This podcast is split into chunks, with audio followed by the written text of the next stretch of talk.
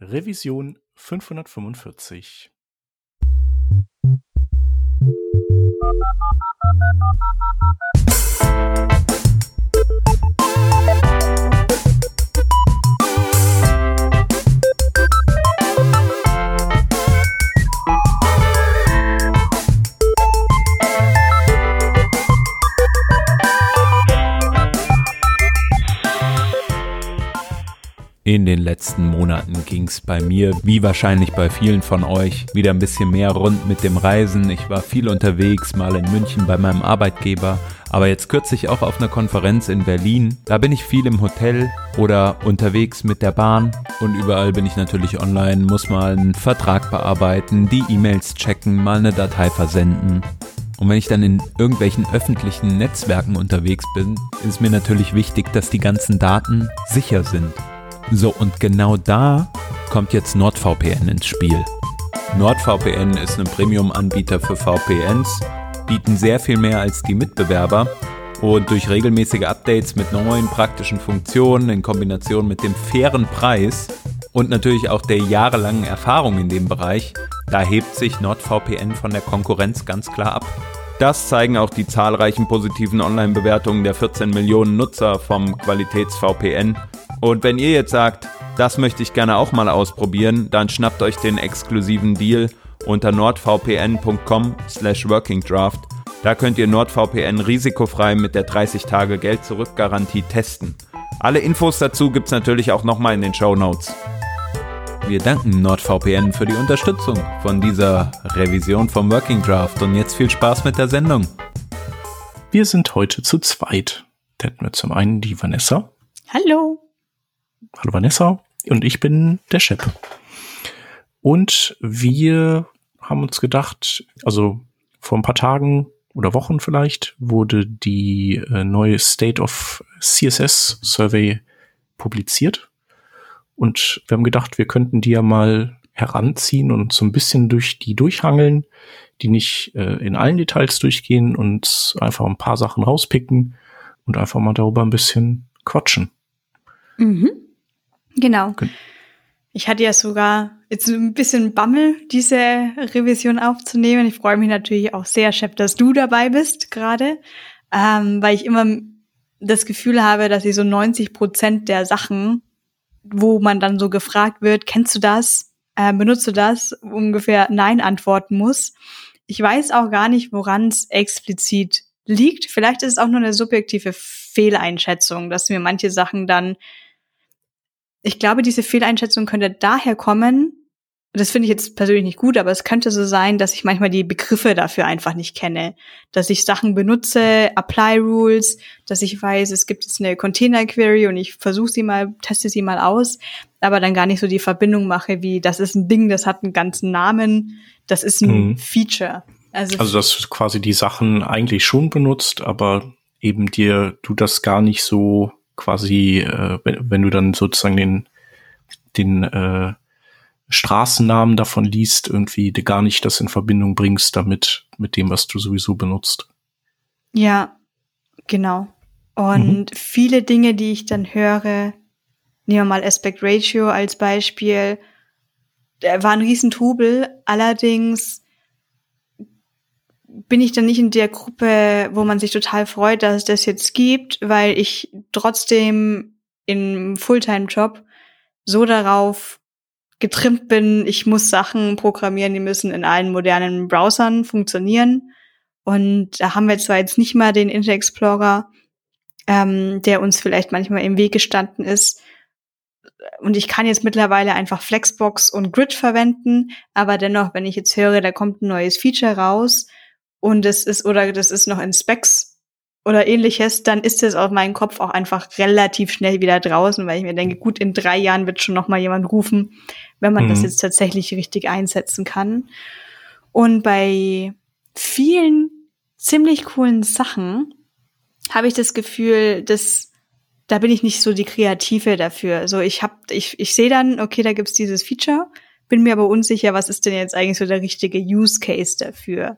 Zum Beispiel, mhm. wir haben ja gerade äh, ein bisschen was über Scroll Snap gelernt und äh, unfassbar unfassbar super, aber wenn, wenn ich quasi kein Design bekomme, wo mir jemand sagt, du kannst du das bis dahin scrollen, dann komme ich gar nicht so kreativ auf die Idee, ähm, ich könnte ja mal hier so einen Effekt einbauen.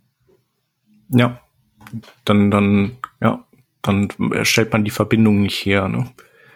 Ja, man muss halt irgendwie dann so ein bisschen Spieltrieb haben, glaube ich. Also Hintergrund ist, dass wir gerade aus dem aus dem CSS-Café Meetup kommen, wo äh, der Adam Argyle ähm, einen ganzen Vortrag über Scroll-Snapping gemacht hat, gehalten hat, die man sich auch auf Video angucken kann und ähm, und da echt super coole ähm, Anwendungen zusammen oder Anwendungsfälle vorgestellt hat, die irgendwie mit Scroll-Snapping zu tun haben und und dessen ganzen Property ähm, äh, Sammelsurium das sind echt so viele verschiedene Dinge, aber muss man auch erstmal drauf kommen, ja.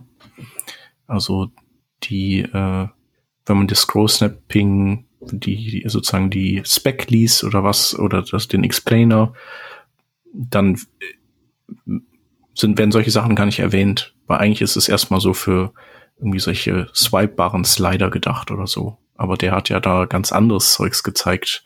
Und, und wenn man das dann sieht, dann ist es auch so, ja klar, natürlich. Äh, mhm. Liegt auf der Hand. Man muss irgendwie sich ein bisschen sozusagen, man muss so ein paar Schritte zurückgehen und sagen, wo wird denn noch geswiped eigentlich in User Interfaces und gescrollt? Ähm, und das ist eigentlich, ist ja viel mehr, als man denkt. Also gerade auf Mobilgeräten wird ja nur geswiped und gescrollt. Mhm. Ja, genau. Da braucht man einfach auch ein bisschen, glaube ich, Luft, um äh, kreativ zu sein. Die, so Ideen kommen ja dann in den absurdesten Situationen. Also mir fallen dann auch manchmal Sachen ein, so cool, das muss ich mal ausprobieren. Aber dann sitze ich auch nicht unbedingt immer am Rechner dran oder so. Mhm, mhm.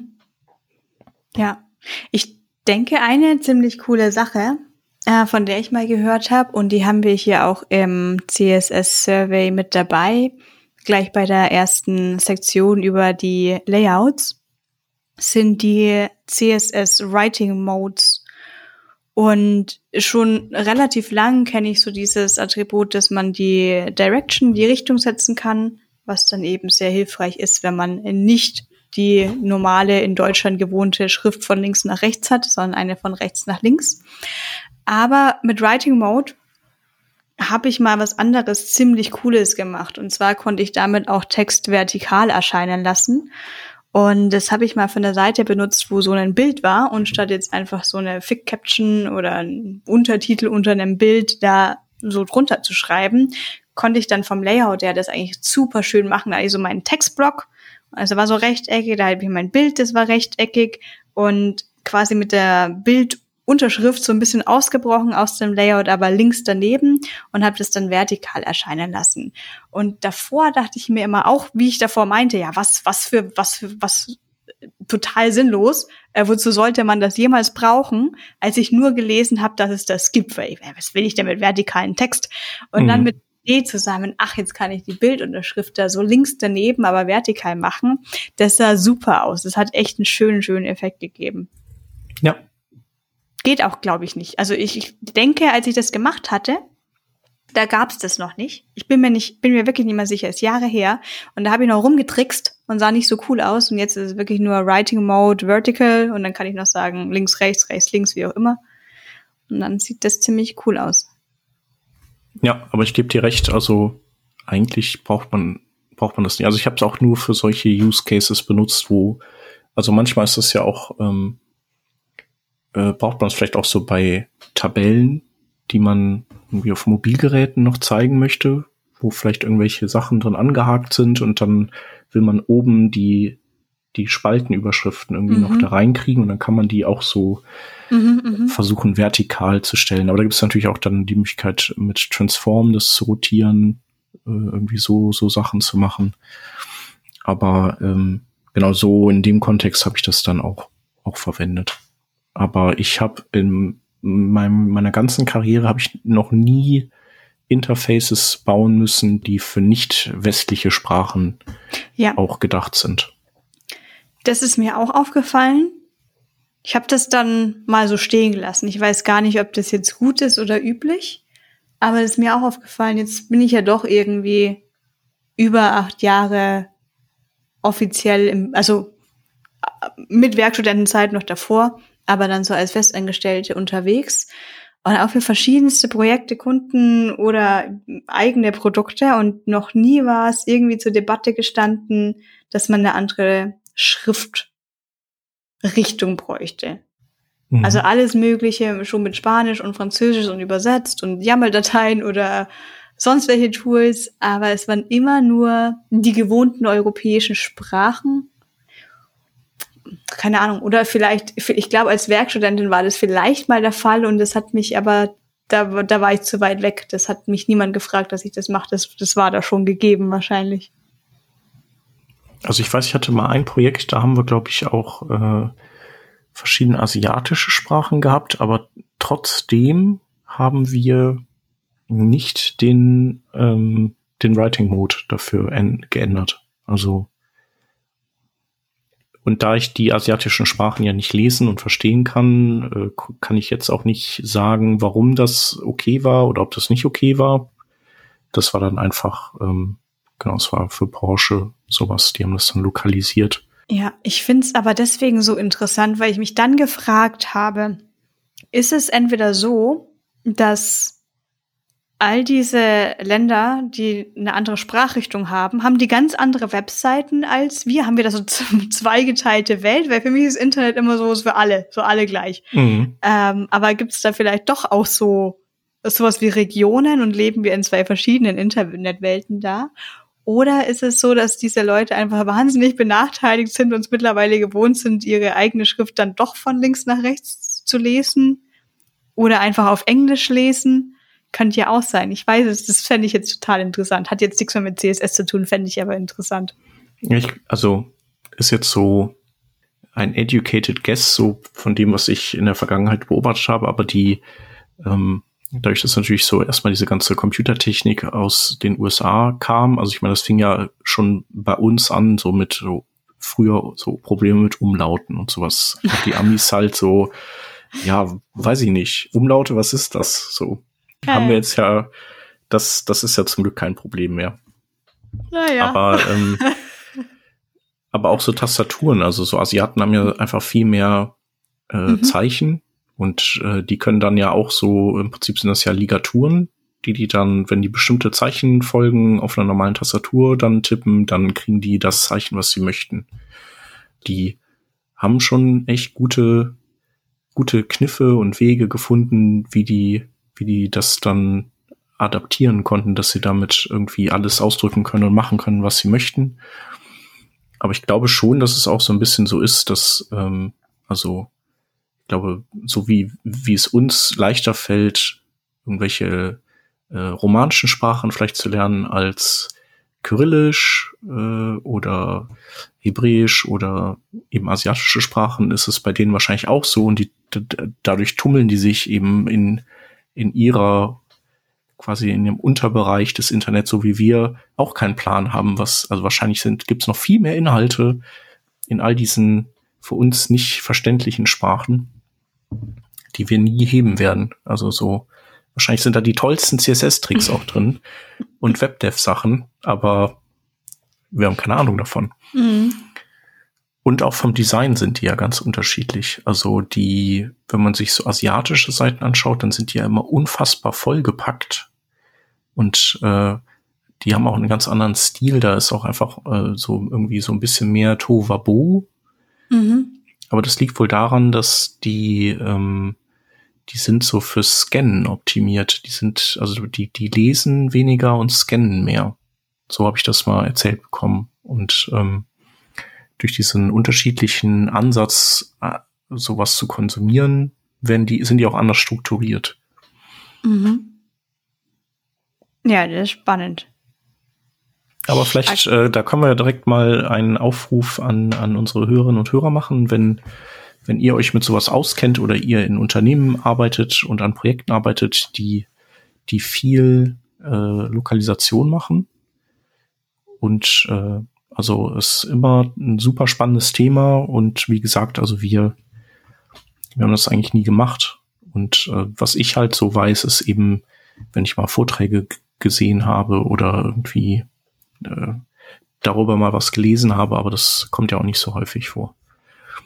Genau, dann, dann seid ihr äh, herzlich willkommene Gäste bei uns. Genau, schreibt uns einfach an an comments at workingdraft.de oder äh, haut uns auf Twitter an. Eine andere Frage beim State of CSS ist die Gap bei Flexbox. Das ist jetzt tatsächlich eine Eigenschaft, die ich ununterbrochen verwende und die ich aus Versehen kennengelernt habe. Ansonsten hätte ich sie bewusst mal irgendwo gelesen, so, wow, es gibt jetzt Gap für Flexbox. Das wäre so eine der wenigen Sachen gewesen, wo ich gesagt hätte, boah, das muss ich sofort einsetzen. Jetzt zum Beispiel eben nicht wie bei Aspect Ratio, weil oh, das ist jetzt super geil, aber ich habe es halt irgendwie einmal nur hier gebraucht und da habe ich schon mein, ich weiß nicht mehr, mein Padding-Top von irgendwas, 49, weil ich weiß es nicht mehr. Aber habe ich schon. Ja. Gap habe ich so äh, verstanden, dass das bei Flexbox gibt, weil ähm, ich habe Grid CSS im Einsatz und ich habe Flexbox im Einsatz bei verschiedenen Sachen und arbeite aber auch mit Kollegen und Kolleginnen zusammen, wo wir alle so ein bisschen Fullstack-mäßiger unterwegs sind. Das heißt, wenn gerade kein Frontendler mal wieder keine Zeit hat, dann können die von der Backup Backend Abteilung auch gerne mal einfach mal so ein bisschen HTML kopieren mit den richtigen Klassen. Wir sind ja mit Tailwind CSS im Einsatz, von daher muss man da nicht in eine CSS-Datei gehen, sondern da wird meistens die Klasse dann mit übernommen. Und äh, kam mein Kollege auf die Idee, er braucht eine andere Breite oder Space dazwischen und hat ein Gap gesetzt. Tailwind Gap von vier, das ist dann ein Rem. Und ich so, und ich noch so, ne, voll der Klugscheißer, Entschuldigung für das Wort, ähm, mhm. im Pull Request und so, ja, das ist ja Gap, das macht man doch nur bei Grid, das geht doch gar nicht. Und so, doch, das geht doch. Ich so, was? Oh Gott, es tut mir so, es tut mir so unfassbar leid, dass ich hier rumgeschrien habe, bevor ich sie überhaupt selber ausprobiert habe. Also, ähm, Gap lässt sich auch bei Flexbox einsetzen und ich finde es großartig, weil ich auch gar nicht mehr so der Riesenfan bin von Margin zu setzen für Spacings, was jetzt mhm. alles angeht von ja nicht nicht unbedingt es muss nicht mal ein, es muss nicht mal ein Grid sein, wo es zwei Columns gibt, aber einfach ich habe mehrere Elemente, Boxen, wie auch immer untereinander und ich habe da schon gemerkt von unserem Designteam aus, wollen die da eigentlich immer 16 Pixel Abstand haben. Also müsste ich hier jetzt unter alles da ich Tailwind verwende mit Utility CSS, müsste ich ja jetzt unter alle schreiben, Margin Button von 8. Da kommt man sich irgendwie manchmal ein bisschen blöd vor, wenn man die ganze Zeit Margin Button 8, Margin Button 8, Margin Button mhm. 8 schreibt und denkt sich, ja, das sollte ich doch wieder eine Klasse draus machen. Aber ich kann stattdessen ja im Container drumrum einfach sagen, du weißt, du bist jetzt einfach Flexbox mit der Direction von Column und ich gebe dir ein Gap von 8 und fertig. Und das funktioniert, da ja. hat man kein Margin Collapsing oder so weiter. Sehr angenehm. Nee, das ist auch super praktisch. Mhm. In der Übergangszeit war so ein bisschen blöd, dass, ähm, also da, es gab ja mal eine Übergangszeit, da gab's Gap nur für Grid. Also du bist mhm. ja nicht irgendwie, lagst ja nicht falsch. Äh, also, also es war ja auch mal so. Und dann. Damals. Genau, da hieß es ja auch noch Grid Gap, glaube ich. Ja, ja. Und dann haben die gesagt, so ja, ich glaube, bei Multicolumn kann man es auch verwenden. Ähm, das haben die sozusagen vereinheitlicht. Und äh, aber es gab eben eine Zeit, da ging das nur für Grid. Und dann äh, wurde das in den Gap umbenannt. Und das Problem war, man konnte den konnte keinen äh, Feature-Test machen da drauf, weil man konnte dann eben nur auf Gap testen. Und Browser, die das für Grid unterstützt haben, aber nicht für Flex, haben natürlich gesagt so, jo, ich kann das ja. Also man konnte dann nicht so äh, einen Code mit Gap äh, für die für, für Flexbooks nehmen für die Browser, die das können und dann auf was anderes zurückfallen. Und darum habe ich dann auch mal eine, also da noch länger das Gap nicht benutzt. Aber mittlerweile genau kann man das problemlos machen. Mein zweiter Lieblings-Use Case und der ist sogar wahrscheinlich noch praktischer, ist, wenn es darum geht und jetzt wieder in Verbindung mit Flexbox und nicht mit Grid CSS, wenn ich einen Umbruch habe mit FlexWrap, wenn mein Viewport zu klein wird. Die Situation kommt relativ häufig vor, dass ich zum Beispiel auf der linken Seite oder nehmen wir einfach, ich habe zwei Buttons, den Secondary Button und den Primary Button Und wenn die im genügend Platz haben, sind die links und rechts nebeneinander und haben dazwischen einen Abstand von 10 Pixeln. Sobald ich aber umbreche, wahrscheinlich dann schätze ich mal der Secondary Button nach unten und der Primary Button, der vorher rechts war, bleibt oben, also vielleicht noch die Order rumdrehen, dann will ich ja nicht, dass der obere Button plötzlich einen Margin Left hat von oder einen Margin Right hat von 10 Pixel. Das schaut ja doof aus. Und ich glaube, früher musste ich dann auch irgendwie, ach, bei dem Breakpoint, dann machst du das und bei dem Breakpoint machst du das. Das funktioniert aber auch nur, wenn der Text auch wirklich statisch ist und jetzt nicht übersetzt wird und mein Button dann unterschiedlich lang ist.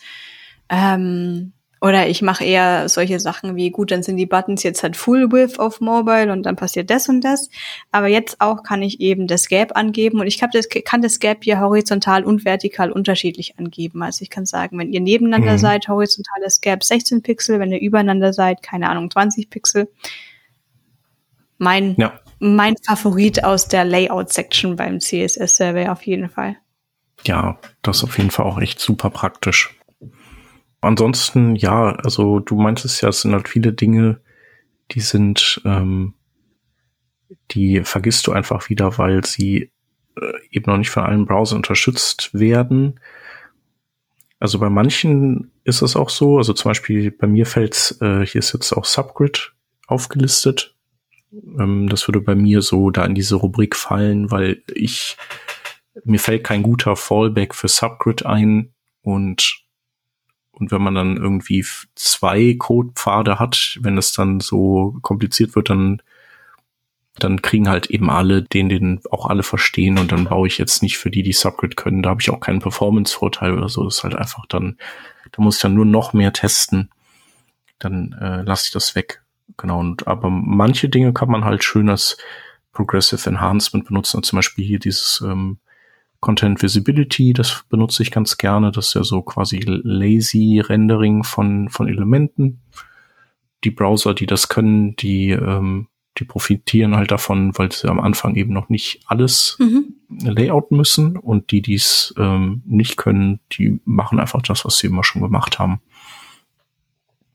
Genau, und Container habe ich jetzt, äh, also Container Queries habe ich jetzt gerade ins Projekt eingebaut, aber auch mhm. da so als Progressive, Progressive Enhancement für so bestimmte Edge Cases und äh, das ist dann einfach noch, also bei bestimmten Device-Breiten dann einfach noch ein bisschen harmonischer ist und das ging halt ganz gut mit der Container Query einfach. Also ich hätte auch Media Queries noch irgendwie reinwursten können, aber da das eigentlich eher abhängig ist von, war von der Größe des Elternelements, bot sich Container an und genau, da habe ich dann einfach so ein, äh, also zu dieser Container, das ist ja eine Edge Rule, da kommt noch äh, hinzu, äh, was war das, Container Name oder so setzt man dann oder Container Type. Und da habe ich einfach eine, Fe eine Feature Query drauf gemacht und gesagt, äh, wenn, wenn das da ist, dann benutze eben Container Queries und wenn nicht, dann machst du es halt irgendwie so, indem halt das, was zu groß ist, dann einfach mit negativen Margin in den, in das, was rechts daneben ist, rein ragt und dann ist das halt so. Genau, dann kann das sich halt nicht kleiner machen, weil es einfach, weil es das halt dann nicht mitkriegt. Mhm. Ja. Dann noch so ein paar Dinge, die bekomme ich eher dadurch mit, dass mir Stylint zum Beispiel Bescheid sagt, hey, du schreibst da eine altmodische Art und Weise, äh, wie irgendwas, äh, irgendwas zu beschreiben. Ich hatte es bei RGB-A-Werten, dass man ja RGB-A nicht mehr schreibt, sondern nur RGB und man der Style-Linte ist bei mir, äh, die Linter sind generell bei mir eher scharf eingestellt. Hm, hat mir dann gleich auch gesagt, du schreib doch einfach ein Prozent Fand ich jetzt persönlich merkwürdig. So, ich fände jetzt 0,2 irgendwie schöner als 20 Prozent, aber gut.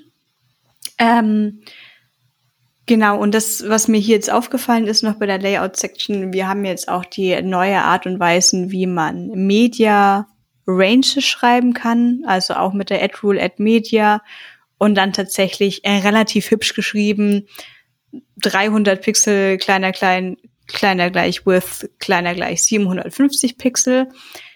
Allerdings, wenn ich mich jetzt richtig erinnere, ging das ja schon immer gefühlt indem man einfach sagte, mit der Edge Media Rule Min Width von 300 Pixeln und zusätzlich eine Max Width von 750 Pixeln.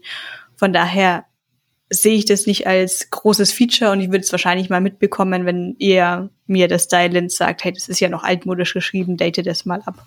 Mhm. Oder weißt du, ob es das noch einen anderen Vorteil gibt, außer es schaut schöner aus? Ähm, ja, also ein Vorteil ist, ich finde bei Media Queries ist es immer schwierig, vor allem wenn man auch vielleicht wechselt zwischen Maxwidth und Minwidth, dass man quasi genau das genaue Pixel erwischt, wo eben quasi, ne, und das hast du dann durch die Schreibweise nicht, weil du kannst, glaube ich, auch, äh, also du kannst nicht nur kleiner machen und größer, sondern eben auch kleiner gleich und größer gleich. Also da finde ich das besser, ja.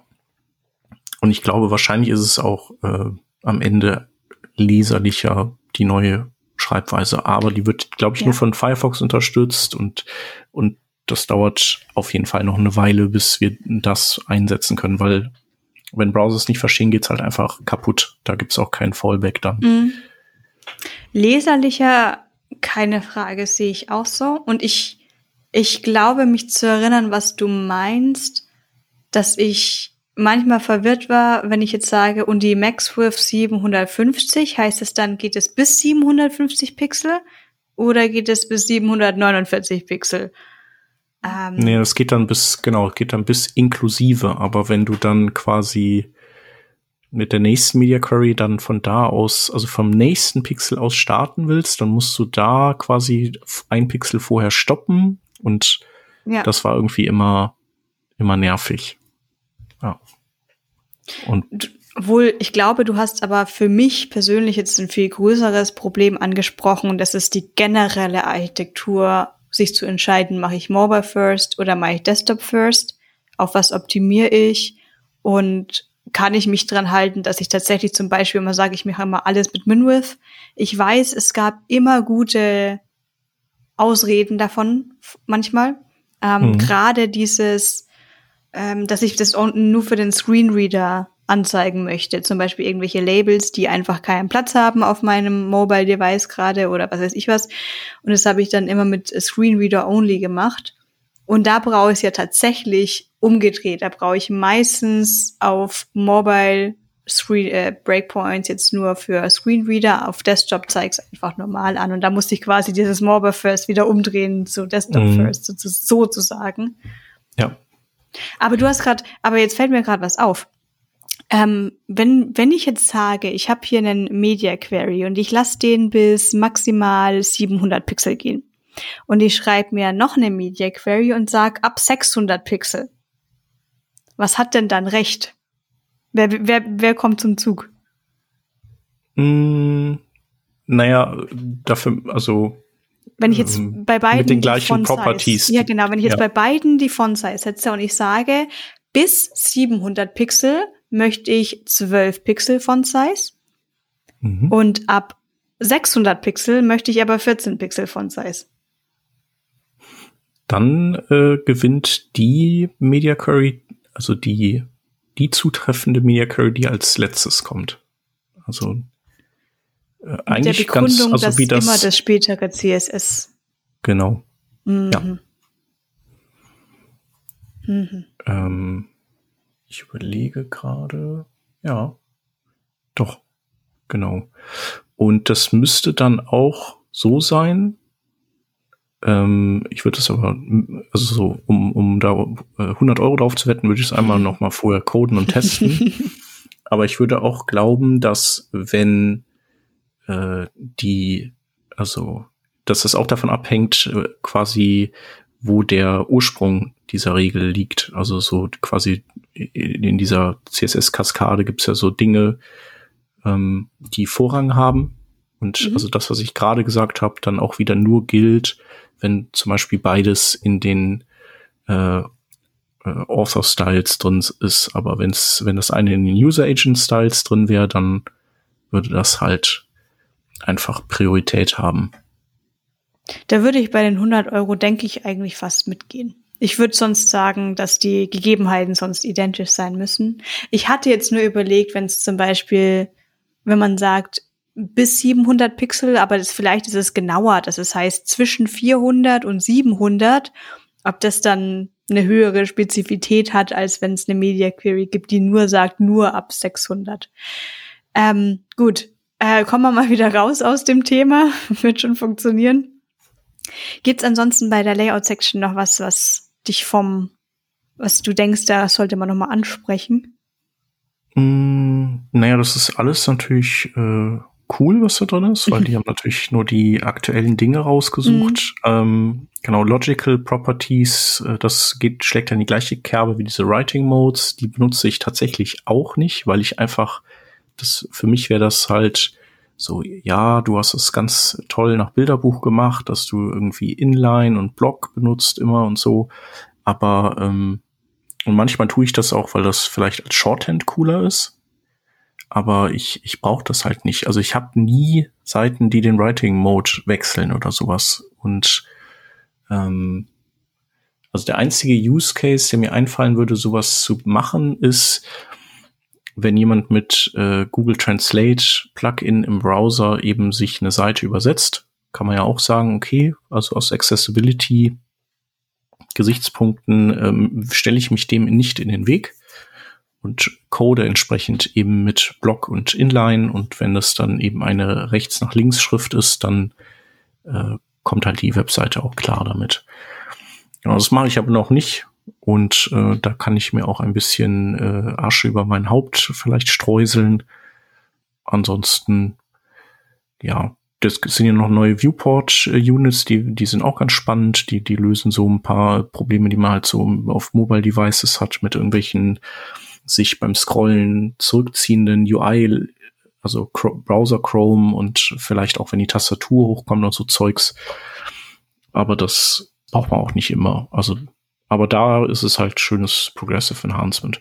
Nee, ich würde sagen, wir können eigentlich zur nächsten Sektion gehen. Die, wie heißt die? Ich weiß es nicht. Die Shapes and Graphics. Und die finde ich ganz toll.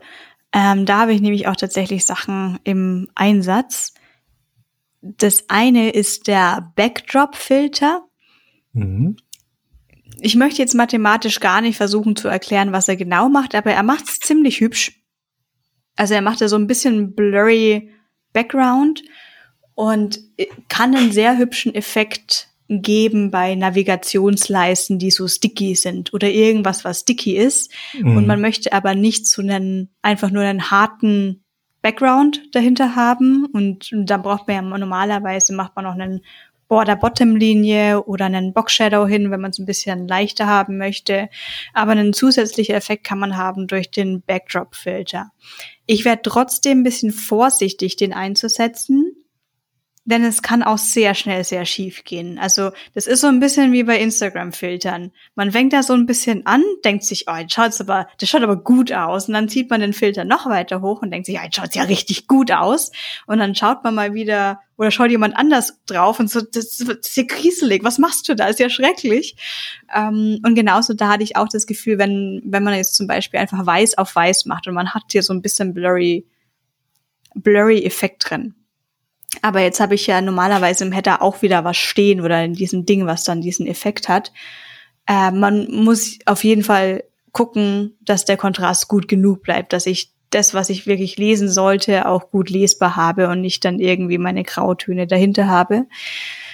Vor einiger Zeit ging das noch nicht im Firefox, zumindest je nachdem, wie weit man da zurück ähm, supporten möchte. Und da hatte ich dann noch einen Check drinnen, ob der Backdrop-Filter vorhanden ist, aber mit dem sehr leichten Fallback, wenn das nicht supported wird, dann mache ich halt einfach einen weißen Hintergrund, einen vollweißen und wenn supported wird, dann mache ich ein bisschen Blur drauf. Ja. Sehr schick. Ja, genau, es sind im Prinzip die, die äh, Filter, die man ja auch also so kennt und hat, schon seit einigen Jahren.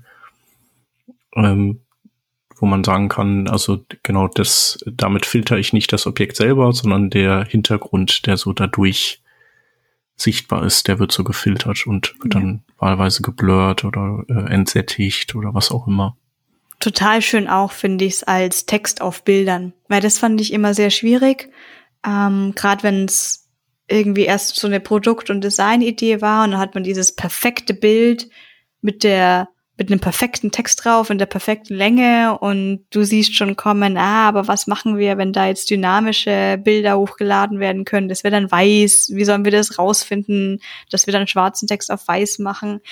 Aber das ist, das ist dann einfach so ein richtiger Einzeiler zu schreiben. Ich mache halt einen Text, der ist von, von einem Container her auf der vollen Breite und sagt, ich gebe dir einfach einen Backdrop-Filter und dann bist du eh blurry und schaut, ist super cool, finde ich.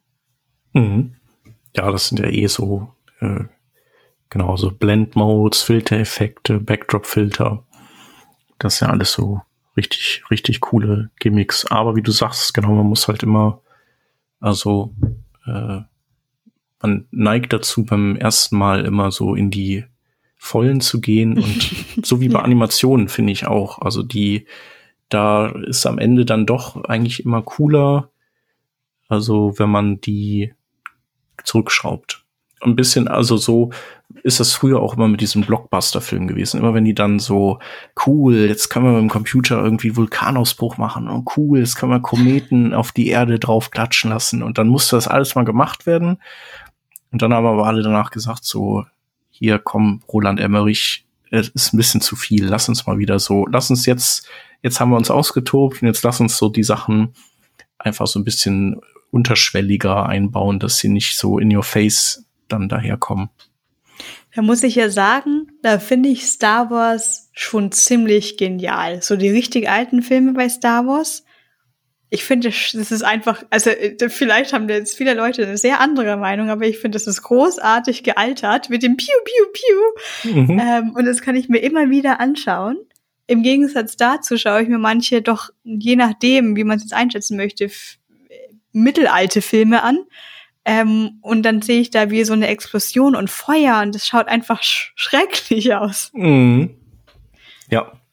Nee, hast du recht. Und gerade gerade mit dem aktuellen CGI, es schaut halt trotzdem immer noch nur gut aus, wenn sie auch genügend Budget haben.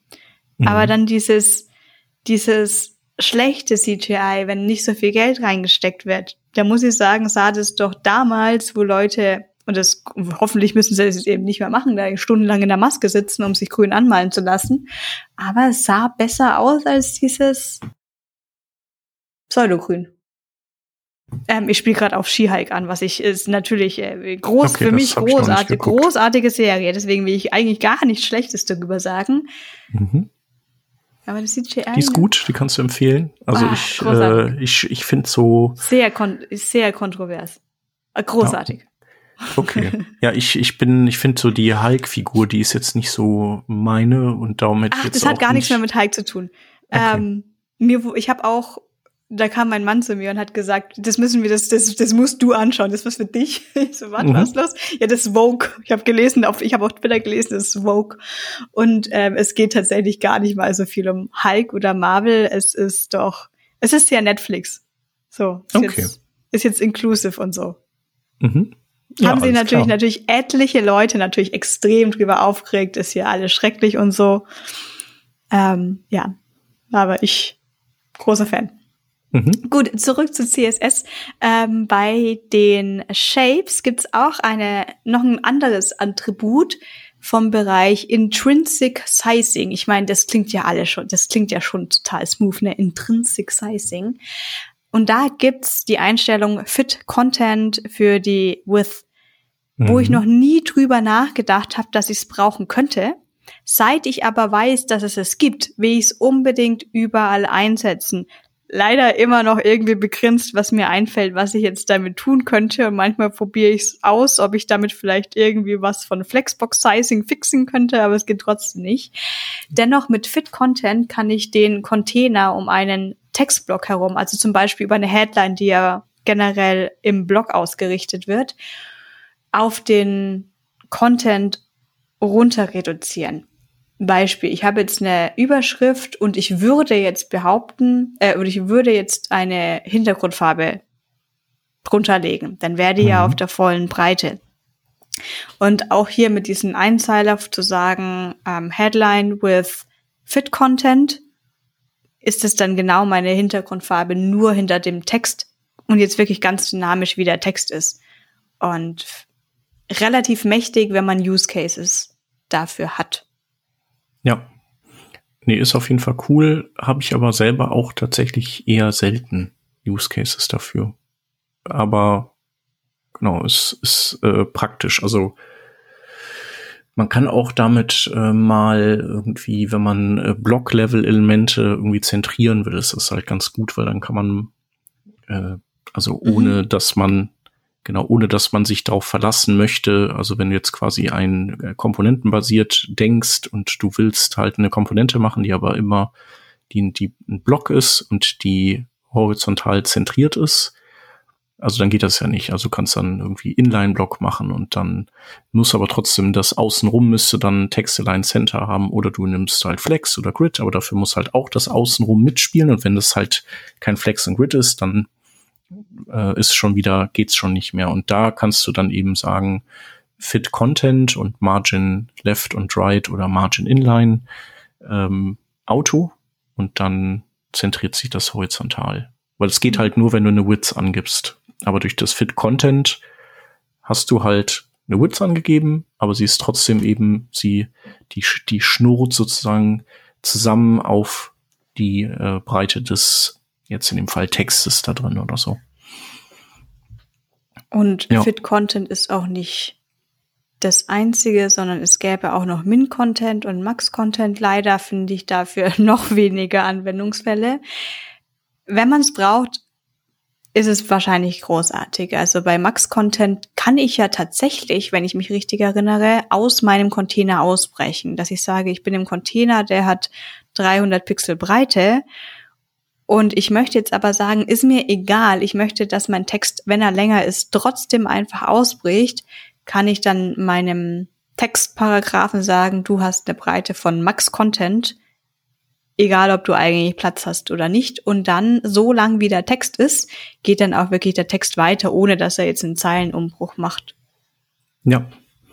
Mir fällt ein, ich hatte, glaube ich, irgendwann in Chrome hatte ich den, hatte ich einen äh, Bug erzeugt, weil ich nämlich, äh, ich glaube, ich hatte äh, First Line hatte ich verwendet und Fit Content zugleich. Und der hat das halt in der falschen Reihenfolge ausgerechnet und hat dann erst ein Fit Content gemacht. Und die First Line ist ja sozusagen, die ergibt sich ja, also ich weiß nicht mehr genau, wie das war, aber das war, glaube ich, so ein Intrinsic Sizing. Aber die, und die First Line, also wie viel das ist, ergibt sich ja aus der Breite des Containers, in dem der Text steht.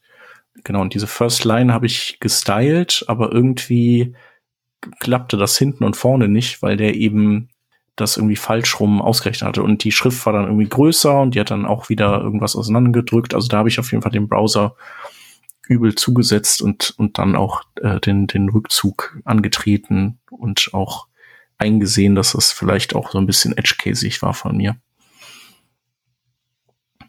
Genau. Sollen wir zu Color springen? Mhm. Denn auch bei Color gibt's für mich zwei Highlights. Und das eine davon ist Accent Color. Und das war ein Beispiel, das habe ich gehört. Ich wusste, das kann ich jetzt eh noch überhaupt nicht benutzen. Aber da war ich so, kleines Kind, hatte auf Weihnachten gewartet, ab wann kann ich es benutzen, ab wann kann ich es benutzen, ab wann kann ich es benutzen. Ähm, da wir wahrscheinlich alle die Situation kennen, Checkboxen und Radio-Buttons zu stylen und es schon fast ein bisschen peinlich für mich irgendwann wurde zu erklären, das ist jetzt sehr kompliziert und ich brauche ein großes Ticket und wir müssen das überall testen und können wir nicht einfach blau, können wir nicht die ganze Webseite einfach blau machen, dann haben wir kein Problem mehr. Und mit Accent Color kann man jetzt der Checkbox und solchen ähnlichen Elementen eine eigene Background Color geben. Yay. Ja. Super. Es, es ist super. Keine Polyfills mehr, keine komischen Frameworks, keine Überschreibungen, keines, wie war das Display Hidden, äh, nee, Visibility Hidden Display None und stattdessen ein Bild hingemalt, Bild hingemalt haben wir, gell? Ja. ja. Also, äh, genau, also man kann natürlich jetzt nicht alles äh, umstylen, sondern wirklich nur so quasi so die äh, so die Farbwelt einstellen der der Inputs und immer da, wo wo die quasi irgendeine Farbe aufgreifen, dann entscheiden die sich dann eben für diese Accent Color, die dann vielleicht irgendwie zur Brand passt. Ähm, trotzdem. Ja, check, check, ja aber das, der Check-Icon ist der Check-Icon, die Größe Ja. ist die Größe, Border Radius ist, weiß ich gar Genau, nicht. man kommt schon relativ wegen- weit ja. damit, ja. Aber die Farbe macht so, ich glaube, 80 Prozent von dem, was man da eigentlich erreichen möchte. Und dann wäre es wahrscheinlich schon eine Diskussion wert, brauchen wir jetzt wirklich den ganzen Hickhack noch, um das Mhm. perfekt zu machen? Oder reicht nicht einfach diese 80 Prozent gute Lösung, wo Ja, wir nur eine zumindest so Zeile im- schreiben müssen? in, wenn man so den agilen Ansatz hat, dann kann man ja sagen, so, okay, das ist jetzt sozusagen die erste Ausbaustufe, mit der kann man schon gut arbeiten. Und wenn wir dann irgendwann merken, wir haben Zeit und Budget und ähm, uns ist das sehr wichtig, dann gehen wir da noch mal drüber und machen es dann, bauen es dann aus. Ich glaube, das wird auch von allen Browsern mittlerweile unterstützt. Ich glaube, das ist äh, auch Teil dieser Interop-Geschichte, wo die Browserhersteller sich irgendwie alle, äh, ich weiß nicht, ob von diesem Jahr oder vom letzten Jahr, wo die sich irgendwie alle committed haben, so eine bestimmte Reihe an Dingen eben äh, alle zu supporten, damit Entwicklerinnen und Entwickler nicht immer so, also weniger zu kämpfen haben mit, hey, der Browser kann das und der andere kann aber dafür was ganz anderes, das kann aber der erste nicht und so, sondern okay, die Sachen sind praktisch, die setzen die oder die implementieren die dann alle. Ja, ich denke, so ein bisschen das Problem war da noch, der Safari weiß erst ab 15.4, soweit ich weiß, mit dabei ist. Und ich glaube, wir haben gerade erst 15.5. Und Nee, MacBook sechs, U- glaube ich sogar. Oh, sechs. Ach, Ventura, ja, wir müssen ja alle noch upgraden. Ähm, aber äh, normalerweise sind MacBook-User ja normalerweise beim Safari, das wird schon alles irgendwie geupdatet. Es ist jetzt nicht so wie damals, wo man noch irgendwie noch Internet Explorer sonst was supporten musste, weil irgendjemand durfte sein Windows nicht upgraden. Hm. Aber 15.4 ist schon echt relativ spät. Also ich glaube, ich habe da auch bei mir im Analytics noch einige 15.3 und sowas dabei. Ähm, allerdings gar nicht so schlimm, weil es passiert ja nichts, wenn nichts supported ist. Also im schlimmsten Fall hat der Browser dann halt irgendwie die Default Color, aber es geht ja nichts kaputt. Von Ja. daher wäre das für mich immer so mit ins Risiko einzubeziehen, was passiert überhaupt, wenn es nicht supported wird, ist kaputt oder ist halt nur nicht super. Ja, ist halt nur blöd, wenn dann der, der Chef oder der Kunde, der, der Chef des Kunden oder so genau diese Browser-Version hat, dann ist ja immer, ist ja Chrome, dann oder? immer ganz schlimm, ne? Bestimmt alle Google Chrome. Mhm. Genau, aber du hast gesagt, du hast äh, zwei Sachen, die du gut findest äh, aus dieser Ecke. Ja, ähm, kurz noch zu Echsenkeller. Am meisten setze ich es tatsächlich ein bei, bei Prototypen oder Workshops oder sonst was, wo man sehr gerne irgendwie Beispiele hat mit, ähm, ich brauche eine Liste und ich habe halt jetzt keine fancy Liste mit Special-Bildern und Drag and Drop und sonst was, sondern ich brauche irgendwie eine Liste. Und da macht es einen riesen Effekt wirklich, äh, wenn ich da die Echsenkeller einsetzen kann. Ähm, für so, für so ein Prototyp weil das Auge entscheidet ja mit. Und das zweite ist, das finde ich jetzt spannend und da musst du mich vielleicht aufklären, weil hier steht Current Color 2022. Und Current Color ist so mein Liebling natürlich bei SVG. Mhm. Aber was ist Current Color Version 2022? das ist eine sehr gute Frage. Kann das was anderes? Oder können wir, können wir jetzt vielleicht Current Color wo einsetzen, wo wir das davor noch nicht einsetzen konnten? Hm. Lass mal schauen. Also den Beispielen wird ja auch gar nichts. Ähm, also für mich sieht das aus wie das Current Color. Ja, aber das, der Böppel ist da dran. Ah, oder? Nee. Okay, also ich, ich hatte jetzt gerade kurz gedacht, ähm, also Current Color ist ja quasi so eine Art äh, äh, in Browsern schon lange vorhandene äh, Cu- Custom Property, die die aktuell eingestellte Textfarbe sozusagen widerspiegelt und das ist ja sehr praktisch. Und die wird ja auch ähm, implizit immer angewendet. Also wenn man jetzt zum Beispiel bei Border nur sagen würde, ein PX Solid und keine Farbe definiert, dann ergänzt der Browser ja automatisch, ähm, dass die Farbe eben Current Color sein soll. Also dann, dann ist das die, ähm, die eingestellte Textfarbe. Es ist die eingestellte Text. Also ich sehe hier gerade noch ein Beispiel, wo steht, dass die Color ist blue. und danach Genau, ist, ja- die, ist der Background Current Color. Mhm. Dann würde dann würdest du dann nichts mehr lesen können, weil Ist blau. Weil ja. blau auf blau dann in dem Fall. Genau.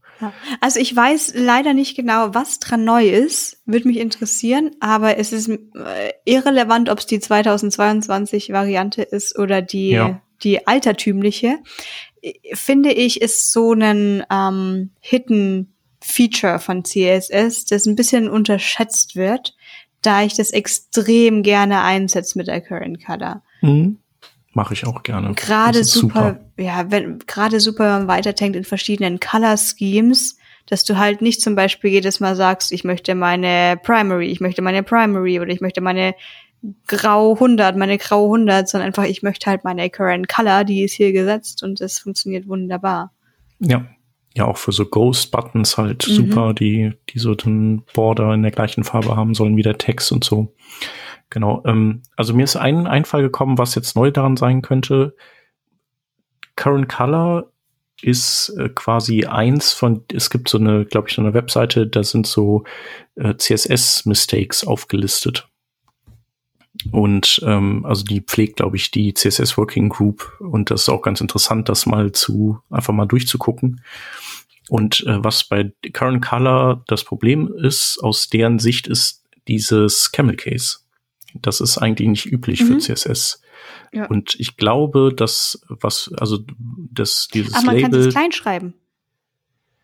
Ähm, so Current Color zusammen ohne großes C. Ich hab's ich habe es noch nicht ausprobiert. Ich glaube, früher konnte man es nicht. Und das ist das Neue. Das, das quasi so ja. wie bei RGB und RGB, also RGBA und RGB, so. Dass das sozusagen repariert wird und man Alias hat jetzt. Also so, der, der so funktioniert, wie man das also immer wollte. Und mhm. ähm, genau, das andere mit Camel Case wird wahrscheinlich immer supported bleiben, aber vielleicht ja, ähm, wird das nicht mehr weiter kolportiert und dann dann ist alles so aus einem Guss. Ja. Das ist ja großartig. Jetzt finde ich es aber noch witziger bei dem CSS-Survey. Mal schauen, ob das noch geändert wird. Also steht tatsächlich Current Color in voll Lowercase da mit 2022 und im Code, ne? Code-Beispiel steht aber Current Color mit großen C. Vielleicht ja. war das dann nur so aus dem Muscle Memory. Das ja. Ja, und das ist natürlich auch, äh, ich weiß nicht, ob das Leute dann ob, ob die das realisieren, weil es ist ja wirklich ohne Erklärung hier. Also selbst wir haben jetzt ja, sind jetzt ja nicht so ganz direkt drauf gekommen. Ähm, ich habe ich hab gesehen, dass es klein geschrieben wird, aber ich dachte mir, das mhm. Kann ja nicht die große Neuerung sein. Ja, gut. Ähm, ich hoffe, es hat manche Leute sehr glücklich gemacht, dass jetzt korrekt ist. Ich kann, ich kann das nachvollziehen. Mhm. Ähm, ich freue mich jetzt einfach drüber, dass vielleicht dadurch die Current Color noch mal ein bisschen Aufschwung erlebt, damit man noch mal dran erinnert wird, dass es ja dieses sehr, sehr mächtige Feature gibt. Ja. Ansonsten, was ich nämlich auf der Seite sehe, ist das, was ich wieder mehr bezeichne als, es sind für mich dann eher Spielereien, die ich selten brauche. Liegt wahrscheinlich auch einfach dran, dass ich ähm, beruflich halt immer einfach nur Designs umsetzen muss und nichts Kreatives selber leisten muss. Ähm, ich sehe jetzt hier die Gradients, äh, irgend, irgendwelche Dinge, die ich noch nie gehört habe. White Garmut Colors? Mhm. Ja, das ist äh, im Prinzip äh, High Dynamic Range äh, auch im ah. Browser. Also du kannst, mhm. äh, also RGB ist einfach begrenzt in dem, was man mhm. an Farben ausdrücken kann und die Technik ist ja jetzt weiter. Also vor allem bei den Fernsehern kennt man das ja. Mhm. Und ähm, und man kann jetzt eben in andere Farbspaces gehen, die, die erstmal weiter sind. Zum anderen sind die aber auch äh, ähnlich wie MP3 ähm, eher danach modelliert, wie du siehst und nicht so mathematisch. Ähm, und, und das, also, weil es gibt so bestimmte Unzulänglichkeiten, zum Beispiel Grüntöne gibt es einfach viel zu wenig ähm, im RGB-Raum und, und das wird, mhm. kannst du halt lösen und die sind einfach ein bisschen knackiger und du hast halt auch dann ähm, nicht mehr dieses klassische Farbrad, was man kennt, weil, also wenn du jetzt normalerweise einen Color Picker hast, hast du ja immer so ein Farbrad und dann geht, gehen die Regenbogenfarben einmal außen rum und in der Mitte ist es ja dann in der Regel weiß oder so oder eben entsättigt. Und ähm, da hast du ja auch so ein bisschen das Problem, manchmal, je nachdem, wenn du ein Gradient machst von einer bestimmten Farbe zu einer anderen, dann rechnet der Browser das auch so, dass tatsächlich der, also eine, eine gerade Linie durch diesen Kreis zieht und wenn du Pech hast, gehst du halt genau durch diese entsättigten Zone in der Mitte oder nah dran und dann sieht dein Gradient am Anfang gut aus und am Ende gut aus, aber in der Mitte sieht der halt scheiße aus.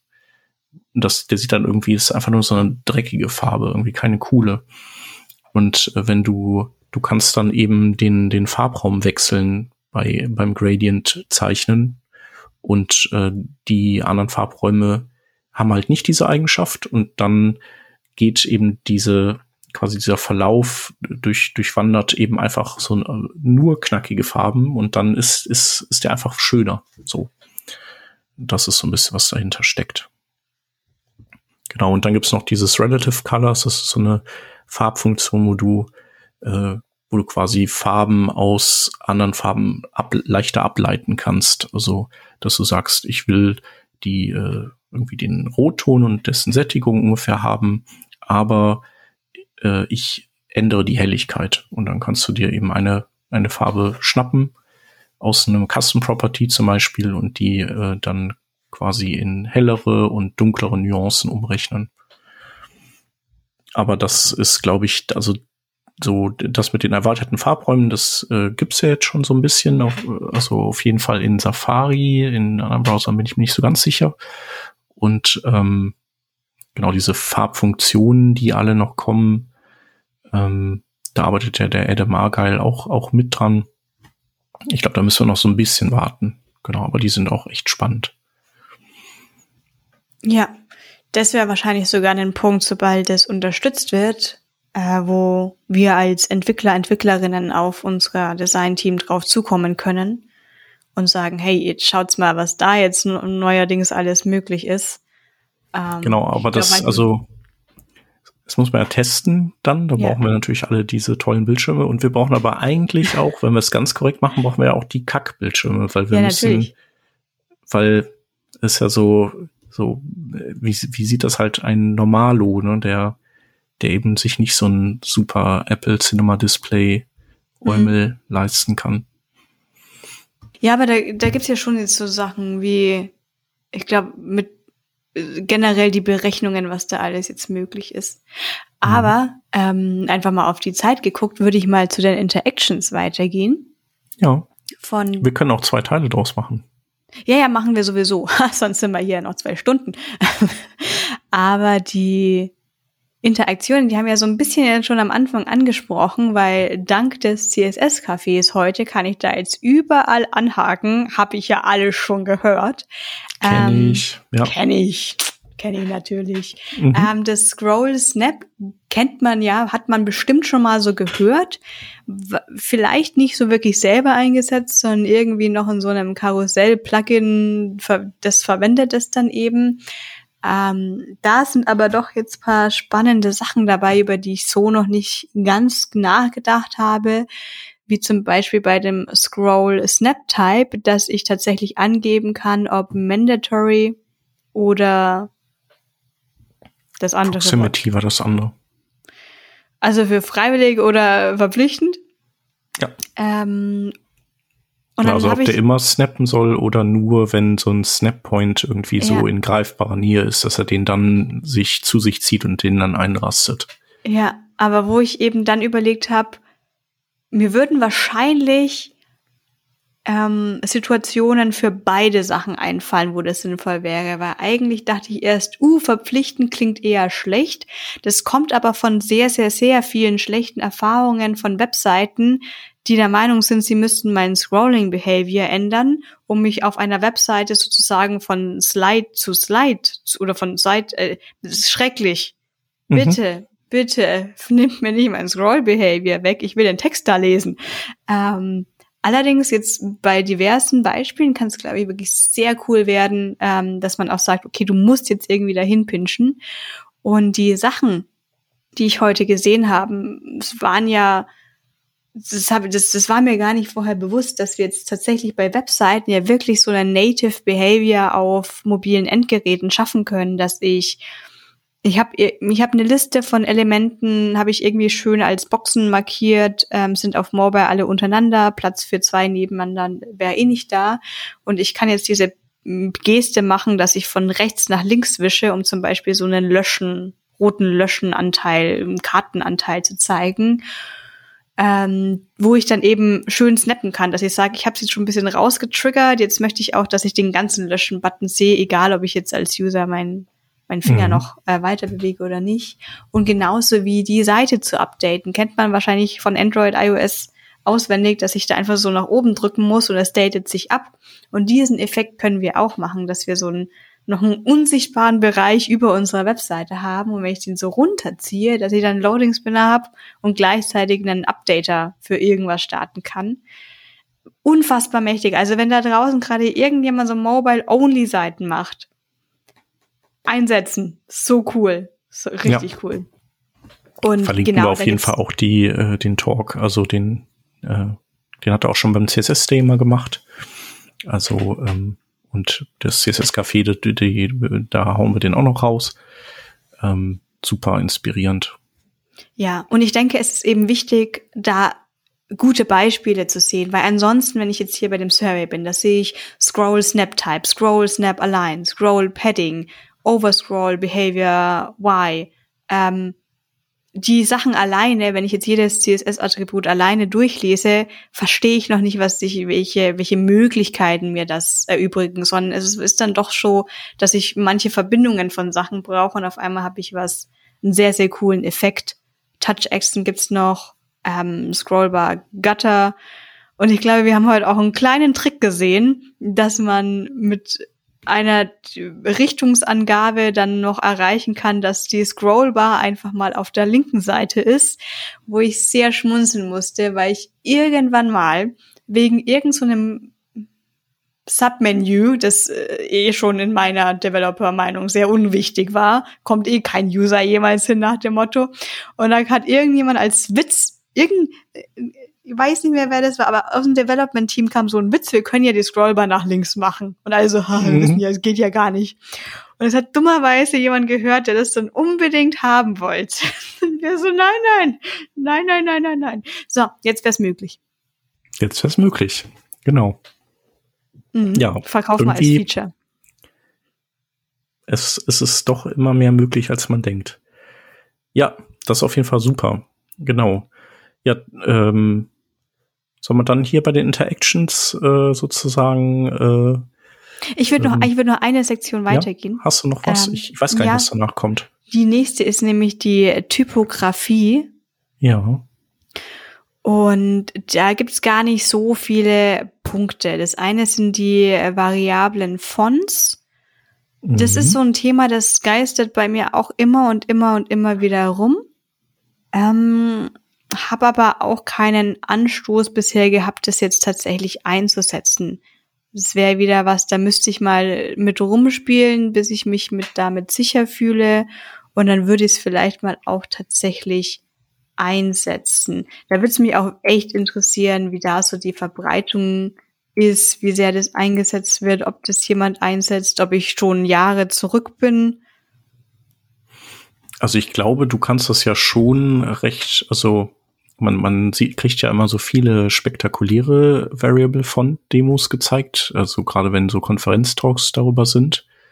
Aber ähm, so der Löwenanteil der Use Cases ist ja eigentlich, dass man äh, anstatt mehrere Schriftschnittdateien zu laden, eben einfach einen variablen Font lädt mhm. und der, der das alles quasi abbilden kann. Und ähm, die sind aber halt deutlich größer als so ein Schriftschnitt. Und meiner mhm. Meinung nach machen die sich dann erst bezahlt, wenn man wirklich auf eine hohe Anzahl Schriftschnitte zurückgreifen muss. Also mhm. vielleicht so ab vier oder so. Da würde ich sagen, da fangen, fangen variable Fonts an, dann ähm, die anderen zu überflügeln.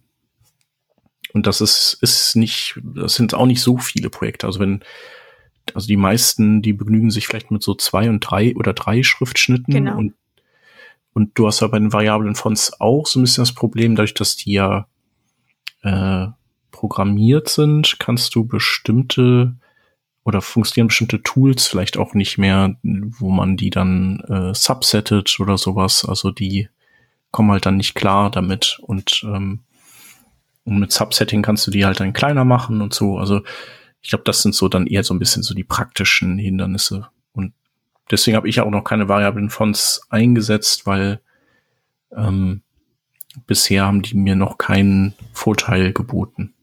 Mhm. Aber ich habe auch nichts gegen die. Der Browser-Support ist hier absolut kein Hindernis. Das ist äh, generell supported. Aber wie du gerade richtig meintest, wir haben genau zwei verschiedene Font-Families.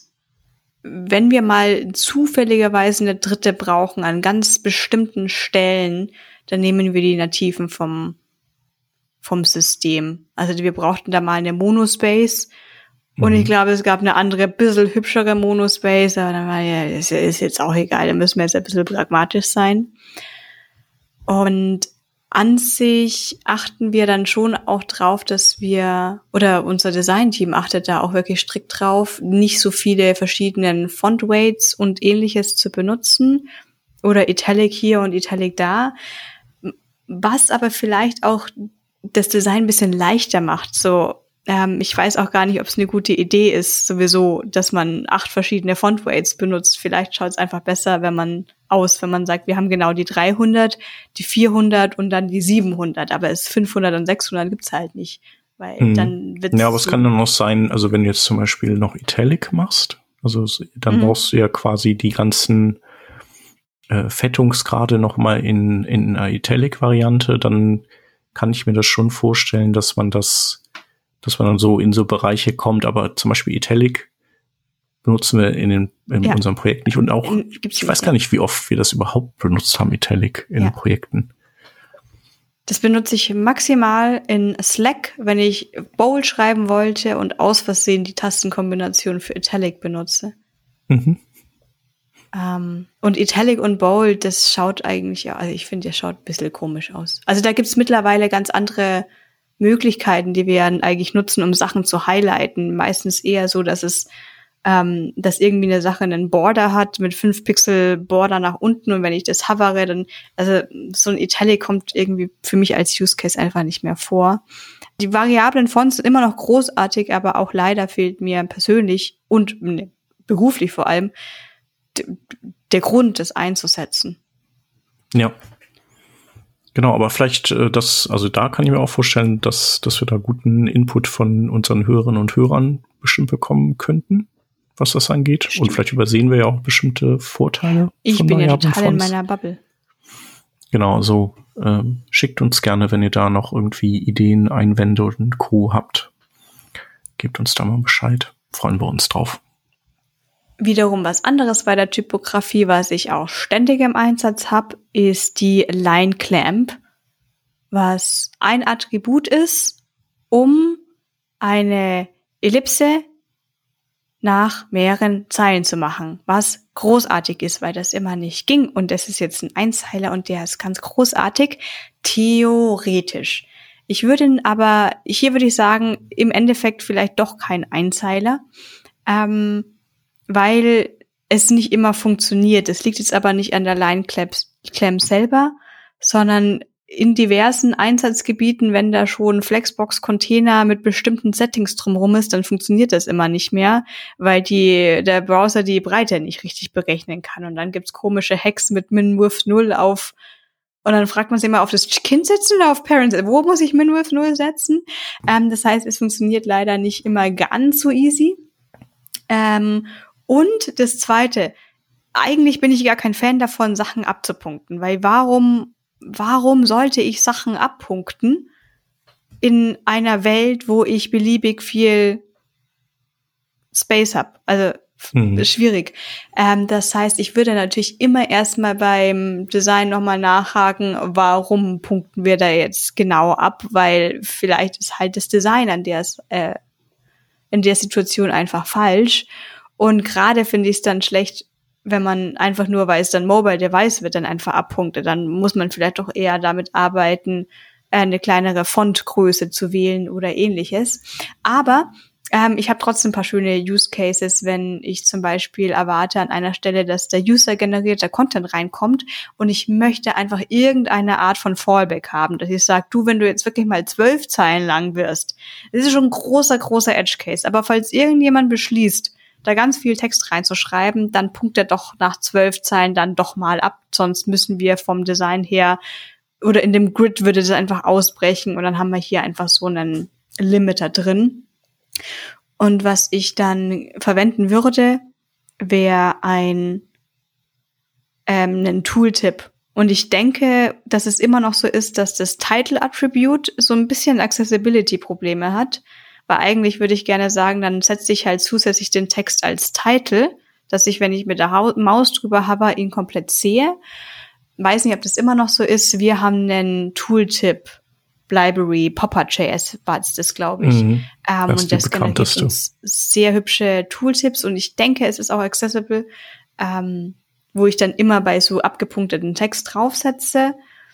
Am schönsten wäre es natürlich, wenn ich den Tooltip auch nur mache, wenn tatsächlich auch der Text abgepunktet ist und ansonsten nicht. Mhm. Das heißt, es Genau, und da sagst du, dass das, was, äh, also was ich äh, äh, tatsächlich auch bei Lineclamp doof finde, dadurch, dass das ja eine reine Layout-Geschichte ist und nicht irgendwie ähm, nix äh, Markup oder sowas, weißt du einfach nicht, hat er denn jetzt was gepunktet? Oder ja. ist der Text so kurz, dass er komplett zu sehen ist? Weil, wenn du jetzt so ein, eine Pseudoklasse hättest, sowas wie Doppelpunkt klemmt oder sowas, dann könntest du sagen, mhm. wenn was geklemmt wurde, dann quasi als Sibling Selector danach bitte das Weiterlesen, den Weiterlesen-Link Display Block. Aber wenn man sowieso den ganzen Text sehen kann, also dann äh, braucht man das halt nicht. Ja. Ähm, genau.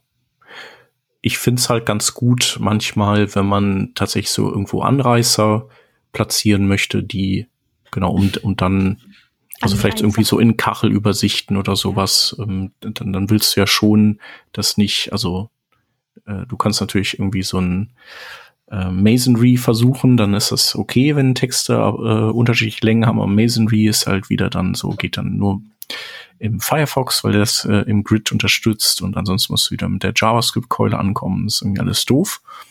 Aber sonst, wenn du so Grid-Übersichten hast, dann, und du hast, du, du räumst dann irgendwie den Anreißern drei Zeilen Platz ein und dann gibt's aber danach den Link zum Weiterlesen, ähm, wenn man irgendwie mehr lesen möchte, dann äh, ist das auch okay.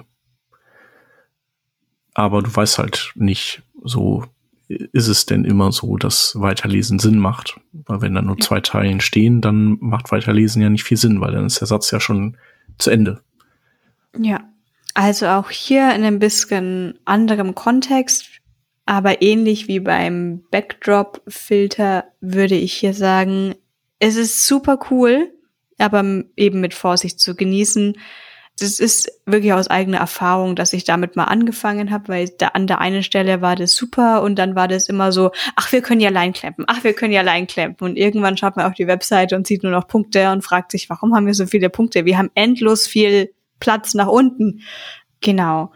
Ein anderes, was ich hier bei der Typografie noch sehe, ist Font Display, das ich mhm. tatsächlich kenne, weil mir Google Lighthouse sagt, du musst dann einen Swap hinzusetzen. Das ist so so, so was ich mit Font Display in Verbindung setze. Das heißt, äh, ich weiß, was es tut. Es verhindert das Flackern ähm, bei der Font, je nachdem, mit welcher Einstellung ich da jetzt rangehe. Also ich glaube, Auto ist ja, einfach. Ja, beziehungsweise es ist, ist eigentlich eher gedacht, äh, damit du, äh, also um dem der, der Besucher oder dem Besucher möglichst schnell den Text zu zeigen. Mhm also früher konnte man das ja gar nicht einstellen und dann haben manche Browser das auf eine bestimmte Art und manche auf eine andere Art gelöst. Also viele haben dann äh, eben diesen Flash of äh, äh, Unstyled Text, glaube ich, mhm. Fode hieß Fode. das. Also, es gibt irgendwie Fode und Foid für Invisible und Unstyled Text. Genau, und das war halt manchmal blöd und dann kann man eben über Font Display jetzt steuern, wie ist das? Also wenn jetzt der, das, äh, die Fontdatei noch nicht runtergeladen ist, soll der wirklich dann erstmal gar nichts zeigen oder soll er vielleicht erstmal eine Systemschrift zeigen und sobald dann der Font geladen ist, dann das wechseln, das wäre Swap? Mhm. Oder soll, äh, soll Stimmt, da gibt's ja eigentlich das Flackern dann, weil ich ja einen Swap mache. Genau. Und du kannst auch sagen, ähm, also da, da gibt es noch ein Setting, dessen Namen ich jetzt gerade vergessen habe. Ähm, ich weiß nicht, ob das Fallback ist. Vielleicht ist es Fallback. Da wartet, also da kommt auch die Systemschrift und der Browser wartet, ähm, nee, der Browser wartet eine ganz kurze Zeit. Wenn der Font es nicht schafft, dann kommt die Systemschrift und dann ja. bleibt es auch die Systemschrift. Genau, das ist so das gute Laden. Das ist eigentlich auch genauso, ähm, wie ich das ich sage immer, wie man das so macht, aber manch, meistens mache ich es auch nicht so, das ist total doof. Ähm, das äh, Verhalten von Loading-Spinnern, wo es ganz klare, hoffentlich noch nicht wieder wiederbelegte Studien darüber gibt aus der Human-Computer Interaction, dass es ablenkend ist, wenn ich immer sofort einen Loading-Spinner anzeige und viel besser fürs Auge, wenn ich einfach mal kurz nichts sehe und dann kommt halt smooth was rein, anstatt dass da so Buttonklick, Loading Spinner, Ergebnis schon da, alles flackert so, ha, man hätte ja einfach, wenn das Ergebnis innerhalb von einer mhm. halben Millisekunde. Einfach kurz abwarten, ob das Ergebnis mhm. nicht eh gleich da ist, dann braucht man den Loading Spinner auch gar nicht erst irgendwie bemühen, sozusagen. Ne? Genau, ne? weil dann, wenn der Loading Spinner nur Zeit hat, um eine halbe Umdrehung zu schaffen, eher ablenkend wirkt und eher langsamer für die Leute wirkt, die dann draufschauen weil irgendwas passiert ist. Und genauso funktioniert die, die Fallback-Einstellung. Das ist so ein Kompromiss zwischen Auto und Swap. Und ich denke, der Browser wartet so ungefähr 100 Millisekunden, aber ich glaube, das ist so ein ungefährer, nicht exakter Bereich, so ein bisschen wie Timeout setzen. Und wenn wirklich nichts kommt, dann wird dann geswappt, ansonsten wird gewartet.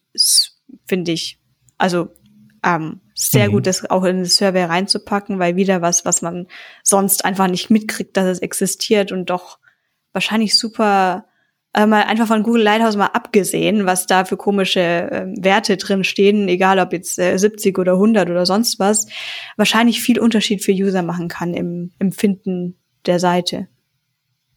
Ja. Es gibt noch optional, ist irgendwie wie Feedback, aber irgendwie bisschen anders. Ähm, keine Ahnung. Vielleicht ist optional besser, aber ich glaube irgendwie was anderes. Mm. Ja, Eventuell ist aber optional auch das, was ich beschrieben habe. Genau, also es lohnt sich auf jeden Fall da mal durchzugucken. Ich glaube, äh, empfohlen wird eigentlich schon immer Swap. Und äh, wenn man so ordentlich preloadet seine Fonts, dann sind die eigentlich auch immer da, bevor der Browser anfängt zu, zu zeichnen. Also wenn die dann auch schön optimiert sind. Also ich, ich subsette dann die Schriften immer und äh, hab nicht zu viele Schriftschnitte und dann, wenn du die dann als WoW 2 bereithältst, dann sind das so 25k pro Schnitt und das ist, das ist dann sehr okay, finde ich. Ja. Mhm. Dann swappt der Browser zwar, aber, aber die Schriften sind so schnell da, dass das Swapping sozusagen schon vor dem ersten Zeichnen passiert und du siehst als Besucherin oder Besucher siehst du gar nicht, das siehst du kein Swappen, dann ist direkt schon von Anfang an der Font da. Es könnte sein, dass optional sich dazu entscheiden kann, die Custom Font gar nicht mehr anzuzeigen oder zu laden, sondern einfach ja genau sowas bleibt. ist das. Genau, also dann eben nicht mehr für diese mhm. für diesen Aufruf, sondern bei der ja. nächsten Navigation, wenn dann der äh, Font im im Browser Cache liegt. Ja, macht Sinn, gell? Ist klug. Äh, ja. genau, aber ja, ich ich sag mal so, die ähm, so Stakeholder, die kriegen das vielleicht auch nicht mit, weil die, weil die Schrift dann ja, weil die es nur beim ersten Mal sehen und dann denken die vielleicht noch so, ist ja hier komisch und dann kann man denen sagen, so, ja, ja, ist gefixt, hast du doch jetzt auch nicht mehr.